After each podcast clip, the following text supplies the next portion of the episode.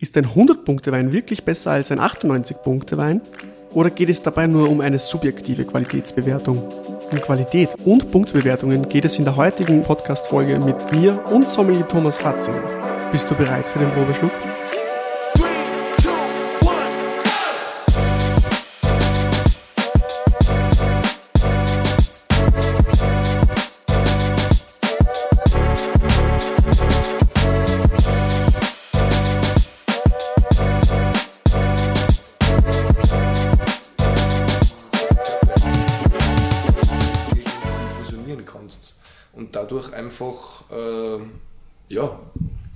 Irgendwie seelisch balsamiert wirst, sage ich jetzt einmal. ja, es ist ja so. Ja. Du hast einen scheiß Tag gehabt oder hast irgendwo Troubles, dann äh, nimmst du deinen besten Spätzle und machst ein geiles Flascherl auf. Mhm. Und ich habe auch schon gelernt, dass eigentlich, es gibt nicht das perfekte Flascherl für, für, für den Moment. es, ist, es gehört, mit wem trinkst du es und was ist für ein Moment. Immer. Mhm. Immer. Mhm. Du kannst die, die schönsten Geschichten oder wer drauf steht, die teuersten Geschichten auf der Welt aufmachen, aber wenn die Gesellschaft und der, der Ort gerade nicht passt, beziehungsweise die, die, die ganze Stimmung nicht passt, dann ist es komplett wurscht, was du einschenkst oder aufmachst, weil es wird dich nicht abholen und du wirst das auch nicht lang speichern können.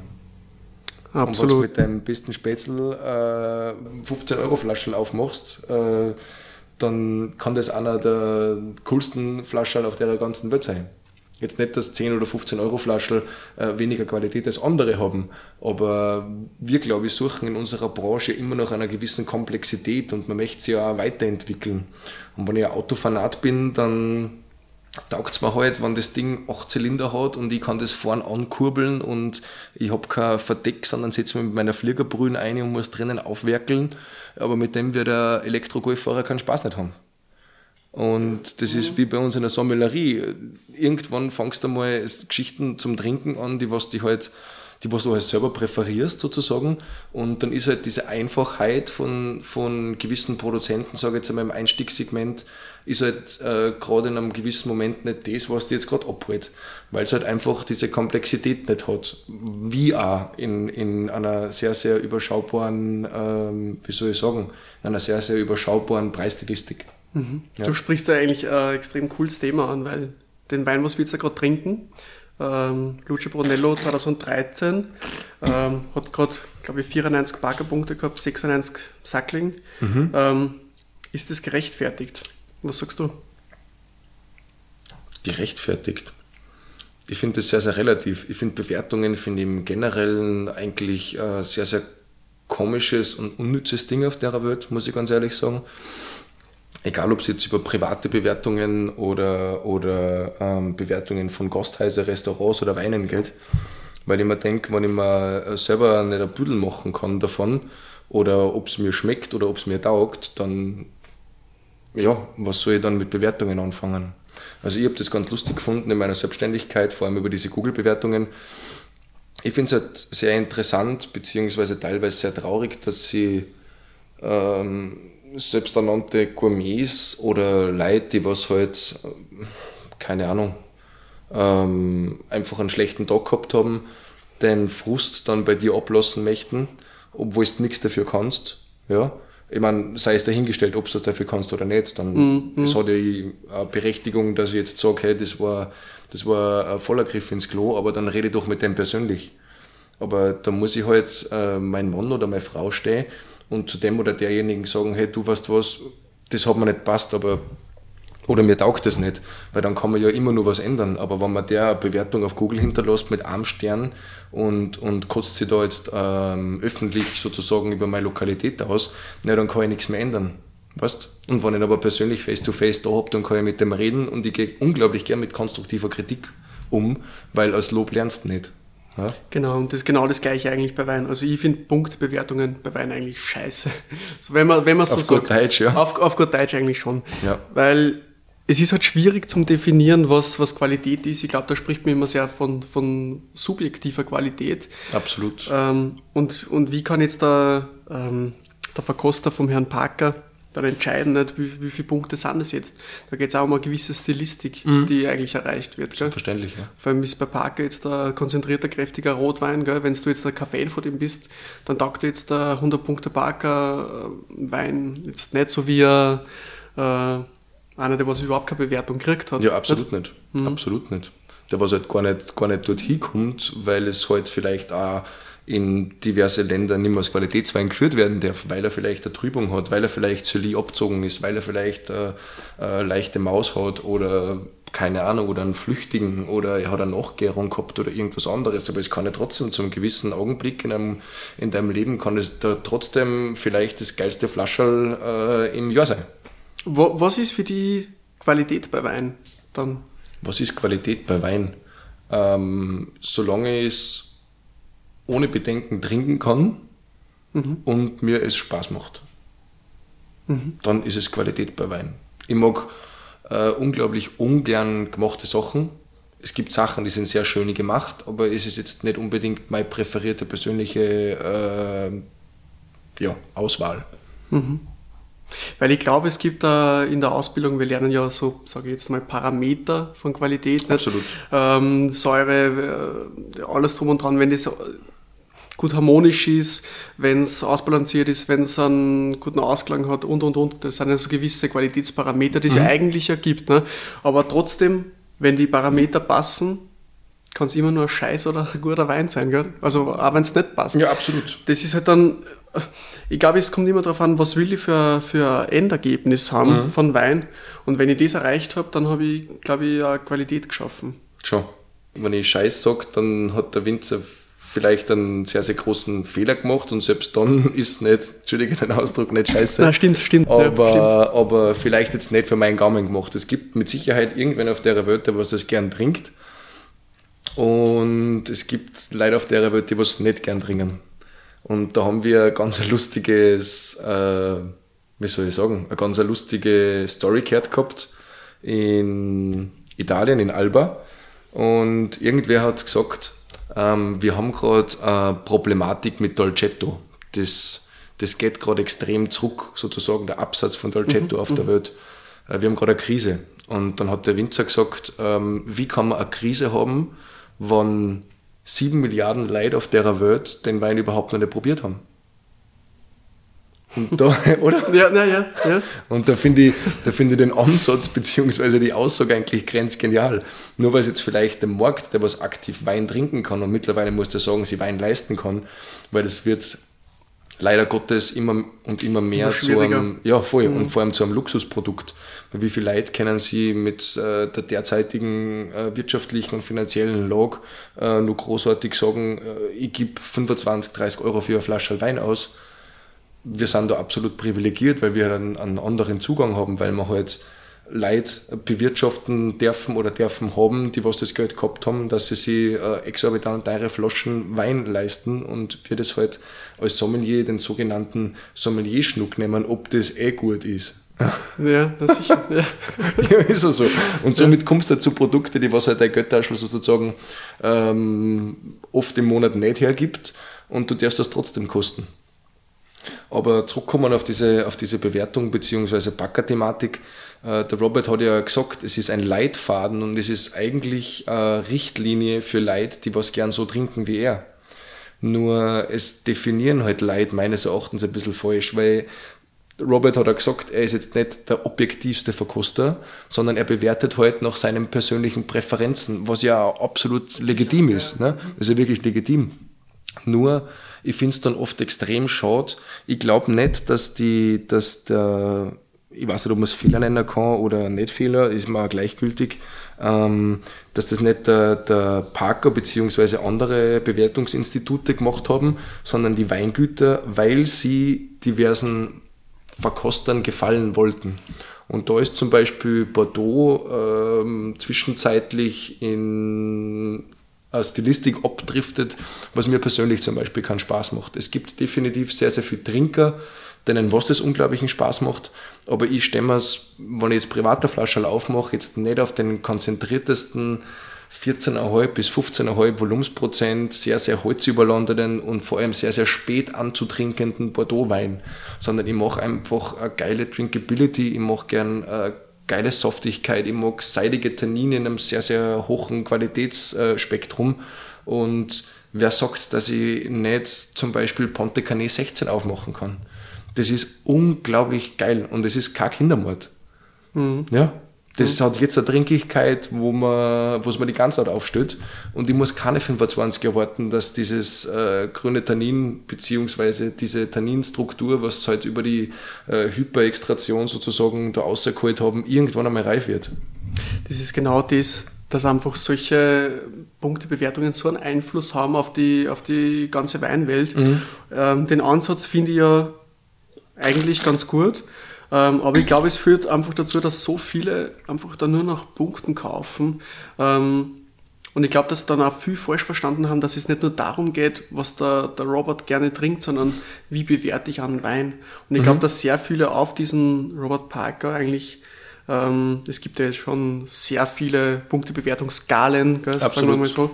Und ich glaube, dass sehr viele auf das aufgeschlossen haben, dass nur mehr das kaufen, was, was gut bewertet ist. Und ich glaube, das ist dann ein Problem für, für alle Weinkonsumenten, die ja, es dann absolut. kaufen. Und Auch dann, für Weinhändler. Ja, na sicher, weil dann nur mehr das geht. Wir werden, dann, wir werden dann in ein Eck gedrängt und werden eigentlich von diversen Verkostungsinstituten, obwohl sie es gar nicht möchten, aber wir werden dann zu einer gewissen Zuteilung gezwungen, wobei ich den Wein eigentlich gar nicht zuteilen möchte. Absolut, ja. Ich darf jetzt seit zwei Monaten im Handel arbeiten und am allerliebsten war man eigentlich, wenn ein Kunde einen 100-Punkte-Wein komplett kauft, weil dann kann jetzt alle anderen sagen, du, ist tut mir leid, ich hab keinen mehr. Ja, ist ja so, oder? Mhm. Äh, dann trinken wir halt was anderes oder ihr verkauft was anderes. Aber dann als, als Händler sozusagen eine gewisse Zuteilung machen und dann sagen, du kriegst dann und du kriegst dann nicht. Ich möchte auf der Welt überhaupt keinen Menschen bevorzugen oder benachteiligen und somit tue ich mir dann menschlich sozusagen in meiner Arbeit irgendwo ein bisschen schwer, dass ich dann sagen muss, weißt was, du kriegst sechs Flaschen und du nicht. Und die sind ja auch untereinander befreundet. Ich meine, ich sage immer gern Salzdorf zu Salzburg, weil es kennt ja jeder, wir sind nur 150.000 Leute. Und in einer, wie soll ich sagen, in einer Szene von der Sommelerie oder Gastronomie äh, kennt man sich halt geläufig. Und dann sagt er, warum hat der und der sechs oder zwölf Flaschen gekriegt und mir gibt es nur drei? Das ist ja, da, da stellt er mich im Endeffekt als ein Bläder hin, obwohl es gar nicht sein möchte. Mhm. Deswegen würde ich am allerliebsten einen einzigen Betrieb von mir aus in Hintertupfing äh, alle Flaschen geben, kauf alle an, weil dann habe ich keinen mehr. Oder jeden einfach das, was er will. Aber das ist natürlich naja, auch aber dann geht es ja nicht. Ja, weil wir haben ja, ja die, so das, das, das, ist, das ist ja auch Pervertie, wir haben ja generell zu wenig Wein für den ganzen Markt. Sonst war er nicht so teuer, gell? Das ist unfassbar. Ja. Mhm. Und ich verstehe es nicht. Weil an und für sich bist du ja im Handel einer, der was sein Produkt unglaublich gern aktiv verkaufen möchte. Und somit bist du im Weinhandel.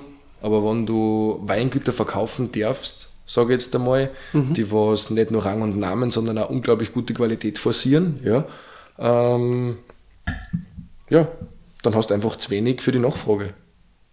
Ja, absolut. Ich weiß nicht, ob du es jetzt mitgekriegt hast. Vor, ich weiß nicht, wann genau, aber es war sicher dieses Jahr. Äh, der erste Süßwein vom Kracher, 100 Punkte Parker-Bewertung. Mhm. Und dann denke ich mir, also ich finde, ja, kann man jetzt denken über den Kracher, wie man, wie man will. Absolut. Ich finde die, die Produkte extrem geil. Ich bin ja wirklich ein Süßwein-Fan. Mhm. Und dann denke ich mir, wie, wie kommen die Punkte zustande? Ähm, es gibt schon sehr viele 100 Punkte Süßweine, mhm. aber so ein, ein, Weingut, was sicher in, in Europa so einen Rang und Namen hat, ich glaube, dass, dass man sicher sagen kann, dass am Neusiedlersee sicher zu den Top 3, okay, vielleicht Top 5 Weinbaugebiete vom Süßwein zählt. Ne? Und, und da sicher der Kracher sicher ganz weit oben mitspielt. Ja. Wieso erst jetzt? Ne? Was, was, ist da, was, sind, was sind 100 Punkte für die? Wieso gibt es 100 Punkte so, so selten? Hm. Es ist ja hochinteressant, warum gibt es 100 Punkte so selten? Ich glaube einfach, ähm, dass die 100-Punkte-Weine ähm, Robert seine Verkoster bzw. er einfach zu einer gewissen Zeit zu 100% abholen müssen. Und wir haben zum Beispiel vor kurzem ein Produkt verkosten dürfen vom Weingut Daldin. Mhm. Das ist Extrabrut, äh, sprich in einem Prosecco aus Val di Biadene von 0 Gramm Restzucker, von Lagen nähe der Kadize. Das ist ein grenzgeniales Produkt. Das hat einfach, das hat Zug, das hat Trinkigkeit, das hat 0 Gramm Restzucker und so kann Clara auch schmecken. Ja? Ähm, ich glaube einfach, dass 100 Punkte zustande kommen, wenn es alle miteinander abholt. Und so wie es bei uns war, äh, es hat alle Außendienstmitarbeiter inklusive die ganzen Führungspositionen ähm, beim Heimspiel so abgeholt, dass wir gesagt haben, weißt du was, und das nehmen wir jetzt ins Portfolio mit auf. Mhm. Und da ist man gleichgültig, ob das jetzt 100 oder 50 oder, oder 94 Punkte gekriegt hat. Kommt darauf an, in welchem Verkostungsinstitut. Aber ja, ich finde es einfach, 100 Punkte halt für mich was, wenn es am heutigen Tag zu, dem, zu der jetzigen Situation perfekt passt. Und wenn ich meines Erachtens einfach nur eine Flasche Single Drinking mache und gar nichts dazu ist, was mir eigentlich oft das Liebste ist, mhm. und wenn es mich anhält und wenn, wenn ich sage, hey, das steht jetzt gerade richtig, richtig potent da und ich habe mega Spaß mit der ganzen Flaschen und ärgert mich eigentlich beim Einschenken, wenn es der letzte Schluck war, dann hat das für mich 100 Punkte. Du hast eigentlich ein richtig cooles Thema angesprochen, weil ich glaube, dass er das Wein, der lebt ja, ne? wie, du, wie wir vorher schon gesagt haben, der, der, ändert, der ändert sich jeden Tag, der reift, dann äh, steht er gut da, steht er nicht gut da, bist du gut aufgelegt, bist du nicht Natürlich. gut aufgelegt, ähm, schmeckt jedes Mal anders und ich glaube einfach für 100 Punkte muss einfach alles passen an dem Tag. Ja. Absolut. So, so ungefähr, ja. Absolut. Und die 100 Punkte, wer es auch immer vergibt, es gibt halt äh, in einer gewissen Hinsicht einen Markt, der was am Menschen halt sehr viel vertraut. Und es gibt halt einen Markt, der was dem Menschen halt auch vertraut, aber halt sich nur seinen eigenen Kopf drüber macht. Und ich finde es oft schade, dass ich einen Wein kaufe, den was ich gar nicht probiert habe. Oder? Das ist aber, ja, aber schwierig. Aber das ist ja oft sehr, sehr komisch. Jetzt hat zum Beispiel Delchen vom Clemens hat jetzt 100 Punkte gekriegt. Mhm. Jetzt rufen auf einmal bei uns zum Beispiel in einem Betrieb, rufen auf einmal Leute an, die was vorher noch nie Dönhof gekauft haben oder, oder wenig deutschen Riesling gekauft haben und sagen auf einmal, sie brauchen Delchen. Ja, wie das jetzt? Ja, der hat ja 100 Punkte gekriegt. Dann sagen wir, ja, hat er definitiv. Aber hast du das schon mal gekostet? Na. Ja, aber du kaufst das. Du weißt ja gar nicht, wie das schmeckt. Vielleicht schmeckt es dir ja gar nicht. Oder?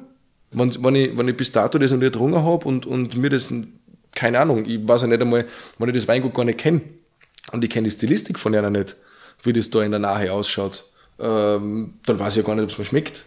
Und nur weil ich, weil ich äh, da jetzt eine Bewertung gelesen habe von einem von vielen, ähm, weiß ich jetzt nicht unbedingt, warum ich das äh, No-Tasted kaufen muss. Aber was, wo du das jetzt machen kannst? Bei Probeschluck. Hier können Sie Ihre Werbung hören. ja. Absolut richtig, Thomas. Schon bald kannst du auf probeschluck.com im Online-Weinclub jedes Monat neue Weine entdecken. Jetzt geht's aber weiter mit den Punktebewertungen. Bezüglich Qualität habe ich da eine richtig interessante Geschichte äh, für die in meinem Studium mhm. International Wine Business. Ähm, habe ich einen Dozenten, einen sehr bekannten Winzer, den ich jetzt eigentlich nicht nennen will. Ja. und der hat uns erklärt, wie, wie er Qualität sucht. Und für ihn besteht Wein zu 80% aus Wasser mhm. und zu 19% aus Alkohol. Ja. Und was ist dann der Rest? Was ist, was ist der Rest? Was macht ein Wein so unterschiedlich? Ne? Also Wasser und Alkohol und, und was, was macht es aus? Und er sagt, das ist das eine Prozent. Mhm. Und wenn ich aus diesen 1% alles außerhole, dann müsste die doch die geilste Qualität haben. Ja. Und den sein Ansatz war, einfach aus diesen 1% alles außerzuholen, dass es einfach so konzentriert ist, dass es einfach so viel da ist, dass einfach 1% mehr wirkt wie 1%. Mhm. Das ist sein Ansatz von Qualität. Und so macht er seine Weine. Was, was, was hältst du von dem? Ich finde es eine sehr interessante Aussage eigentlich. Weil an und für sich besteht das Ding, wie er ja schon gesagt hat, aus nicht nur einem Großteil, sondern Hauptanteil Wasser. Ähm, das bisschen, was, was im Endeffekt die Trauben durch den Rebstock projiziert, ist meines Erachtens äh, Terroir. Und du kannst nur so guter Winemaker sein, aber wenn dein Terroir und dein, und dein Klon nicht passt, egal wo du jetzt bist auf der Welt, dann wird der Wein halt auch nicht diese Balance äh, entwickeln, was es am Ende des Tages eigentlich äh, braucht, dass du einen Absatz hast. Und meines Erachtens ist die beste Flaschen Wein die Trungene. Die verkauft, ja. Ja, absolut. Ja. Mhm. Äh, nicht nur für einen Produzenten, sondern auch in einer gewissen Hinsicht für einen Händler, in einer gewissen Hinsicht für einen Sommelier und für einen Gast. Weil wenn es leer ist, dann hat es geschmeckt. Und es haben mindestens vier bis fünf Familien davon gelebt. Und ich glaube, es ist eine unglaublich coole Geschichte, wo man mit Emotionen und, und irgendwo, ja, man muss sagen, wie es ist, ja, Nervengift, äh, was anderes ist Wein äh, in, wie soll ich sagen, in der primitivsten Aussage ist es nicht, aber trotzdem äh, sehr, sehr interessante, berauschende Substanz, ja, Geld verdient worden ist, beziehungsweise halt auch Leute damit glücklich worden sind. Ja. Und den noch wegen Alkohol. Absolut nicht. Ja. Absolut nicht. Bei mir ist ja Alkohol ja. witzigerweise oft das, das ähm, Sekundäre. Ich würde unglaublich gern am, am Tag zwischen 10 und 20 Flaschen Wein trinken und würde ungern betrunken werden. Aber. Ja, schwierig. Ja, ne? voll. Ja, schwierig. voll. Deswegen mhm. trinke ich sehr, sehr gern äh, Low Potential Alkohol mhm. bei Weinen weil ich einfach gern mehr trinken möchte. Nicht, weil ich gern angesoffen wir, sondern weil ich unglaublich gern einen, einen super geilen Geschmack im Mund habe. Da gibt es ja eigentlich schon einen coolen Ansatz, aber ich glaube, schwierig alkoholfrei. Ich glaube, da muss ich einfach nur sehr viel tun. Ein entalkoholisierter Wein wird immer so maximal bearbeitet, dass er eigentlich alles verliert, was ein Wein ausmacht. Genau. Weil es ist nicht nur vergärter Traubensaft, sondern es ist es ist sämtliche Sachen, was, was die Rebe sozusagen vom Boden aufsaugt. Und je mehr du diesen Wein bearbeitest, desto, desto weniger von diesen Inhaltsstoffen, egal ob es jetzt Mineralien, Salze oder irgendwas anderes ist, ähm, hat es immer und immer weniger drinnen. Und deswegen bin ich halt auch ein großer Fan von unfiltrierte beziehungsweise nur sedimentierte Weine, die was halt einfach von selber ähm, einer Geschichte abgesetzt haben und dann silly abgezogen werden, weil halt äh, die oft am meisten Struktur, Grip und, und äh, ja, Touching Points mitbringen. Mhm. Geil. Du, Thomas, ich darf dir zum Abschluss noch zwei coole Fragen stellen, die mhm. im, im, im Podcast eigentlich immer so äh, mir wichtig sind. Super und, und, du darfst da zum Abschluss auch noch eine Abschlussfrage für mich überlegen. Ähm, wenn du ein Wein wärst, mhm. welcher Wein wärst du? Und wie sieht die Weinwelt in 50 Jahren aus, nach deiner Meinung? Mhm. Also ich war halt unglaublich gerne Wein, der was am liebsten in einer Runde von 10 bis 15 Leuten an jeden happy macht. Mhm. Ähm, aber man blöderweise in einer Runde mit 15 Leuten keine Klarflaschen trinkt, sondern halt mindestens ein Magnum. Deswegen ja, du bist ja 2 Meter äh, irgendwas. 5,1 5, äh, 1,95 groß, das heißt, es genau. muss eine Großflaschen sein, genau. oder? Also ich war halt gerne ein Magnum, die was viel Spaß macht. Und, Entschuldigung, was war die zweite Frage? Ähm, wie sieht die Weinwelt in 50 Jahren aus? In 50 Jahren? Ich glaube, dass in 50 Jahren sie die Stilistik vielleicht wieder ähm, dahin geht, dass sie viel Winzer Gedanken machen müssen, was ich anbaue und vor allem, wo kann ich es anbauen. Ich glaube, dass wir in den nächsten 50 Jahren definitiv sehr, sehr herausfordernde Jahre haben, vor allem in, sage jetzt einmal, südlichere Regionen vom, von den Anbauorten bzw. Anbauregionen. Und ich glaube, dass sehr, sehr viel Winzer, oder ich hoffe, dass sehr, sehr viel Winzer einfach so naturbelassen äh, wie möglich arbeiten, weil ich am Ende des Tages eine unglaublich schöne Qualität mit sehr, sehr wenig Kellerarbeit in die Flaschen reinkriege. Mhm, cool. Ja. Ich glaube, das sind schöne Abschlussworte, oder? Was sagst du? Absolut. Aber meine Frage darf ich noch stellen. Die Frage, bitte sehr, bitte sehr. Jetzt bin ich schon gespannt. Warum trinkst du gern Wein? Boah, das ist eine extrem schwierige Frage. Mhm. Warum trinke ich gern Wein? Ich stelle mir es selber oft. ich glaube, weil einfach diese Neugierde, wie schmeckt jetzt der Wein, mhm.